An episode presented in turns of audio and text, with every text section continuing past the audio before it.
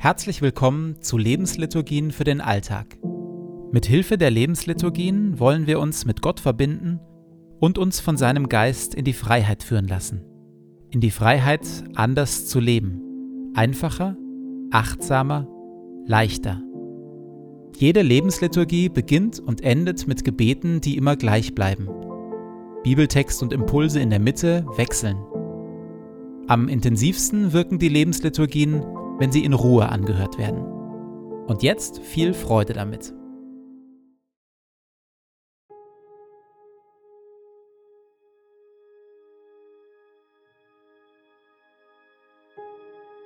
Zu Beginn meines Betens lege ich zur Seite, was mich beschäftigt, und lasse es ruhig werden in mir.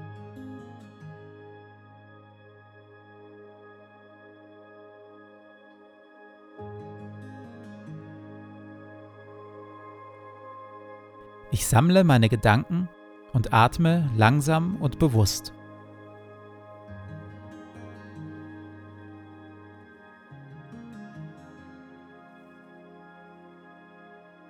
Herr, du bist hier, jetzt. Du schaust mich liebevoll an.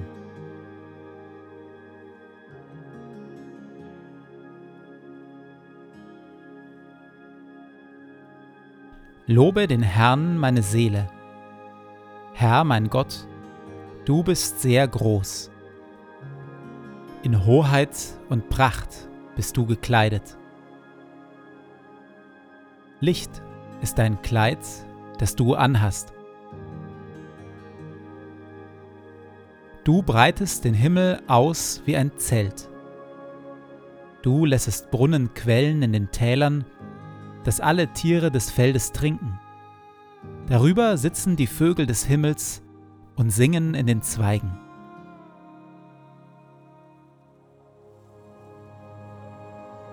Du tränkst die Berge von oben her und machst das Land voll Früchte, die du schaffest.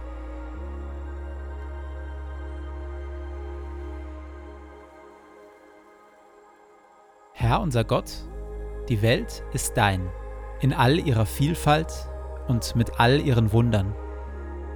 Lob sei dir und Dank dafür. Auch ich bin dein. So bitte ich, erfülle und leite mich mit deinem Heiligen Geist, dass ich die Schönheit deiner Schöpfung wahrnehme und auf eine Weise lebe, die deine Welt bewahrt und weltweit zum Segen wird für viele. Amen.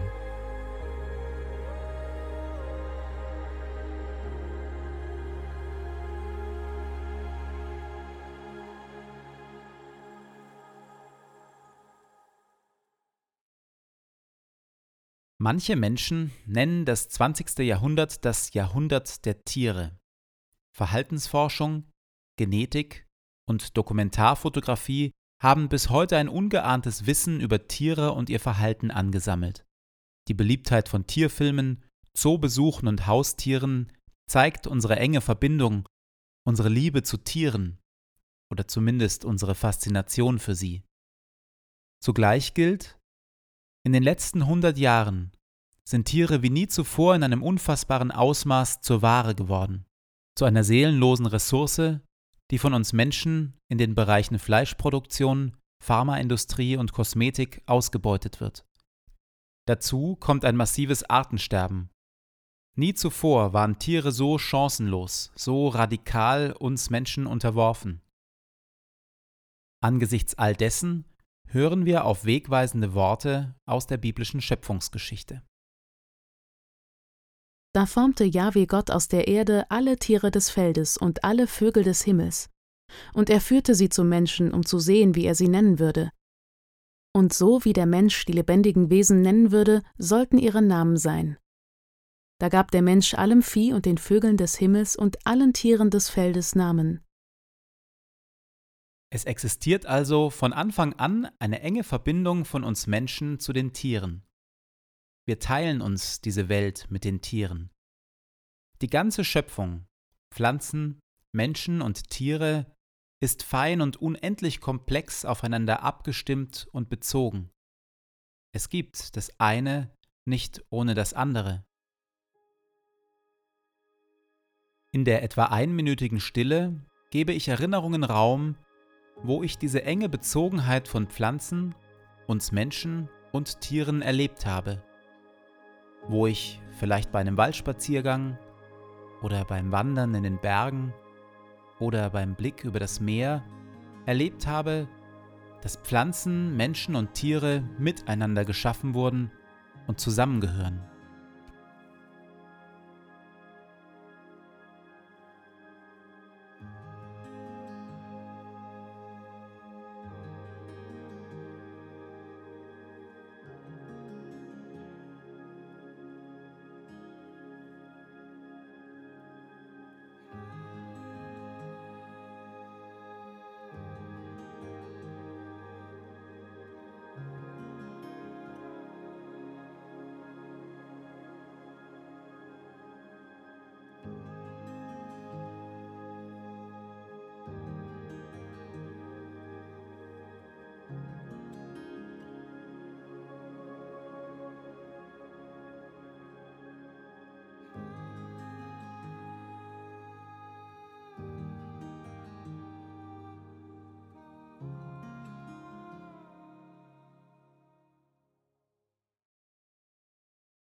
Da formte Jahwe Gott aus der Erde alle Tiere des Feldes und alle Vögel des Himmels. Und er führte sie zum Menschen, um zu sehen, wie er sie nennen würde. Und so wie der Mensch die lebendigen Wesen nennen würde, sollten ihre Namen sein. Da gab der Mensch allem Vieh und den Vögeln des Himmels und allen Tieren des Feldes Namen. Dieser Fokus auf dem Benennen der Tiere wirkt auf uns möglicherweise ein wenig seltsam. Was soll das heißen oder bedeuten? Was bezweckt Gott mit diesem Auftrag?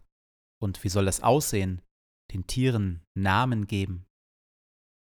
In der hebräischen Vorstellungswelt des Alten Testaments spielt der Name eine für uns erstaunlich große Rolle. Während Namen für uns eher Schall und Rauch sind, sieht das im Alten Testament völlig anders aus. Gott stellt sich Mose im brennenden Dornbusch mit Namen vor. Ich bin, der ich bin. Gott benennt Jakob um in Israel. Adam, der erste Mensch, gibt jedem einzelnen Tier seinen Namen. Und Josef, der Vater von Jesus, bekommt vom Engel den Auftrag, seinen Sohn Jeschua, Jesus, Retter, zu nennen. Der Name bezeichnet im Hebräischen nämlich nicht irgendetwas Äußerliches, sondern das Innerste, das Wesen, das Wesen Gottes oder das Wesen eines Menschen oder das Wesen eines Tieres. Wenn Adam hier von Gott den Auftrag bekommt, den Tieren Namen zu geben, dann will Gott damit, dass wir Menschen uns intensiv mit den Tieren beschäftigen sollen. Wir sollen sie beobachten, uns für sie interessieren, sie wertschätzen, sie beachten und achten. Gibt es eine bestimmte Tierart, die mich besonders fasziniert, über die ich staune, die mich interessiert, die ich achte, vielleicht sogar liebe?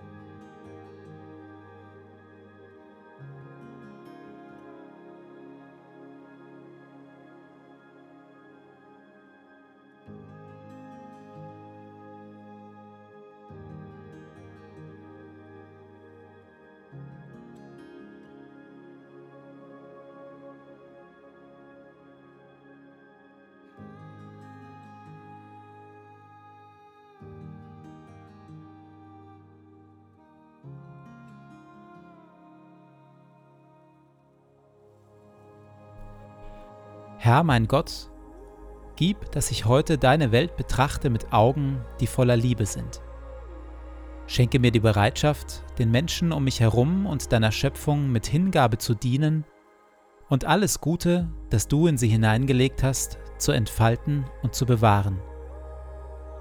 Bewirke, o oh Herr, dass ich so voller Freude und Güte bin, dass alle, die mir begegnen, sowohl deine Gegenwart als auch deine Liebe spüren. Bekleide mich mit deiner Schönheit, damit ich dich im Verlaufe dieses Tages offenbare.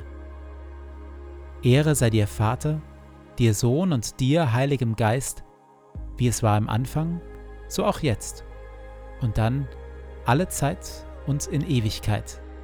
Amen.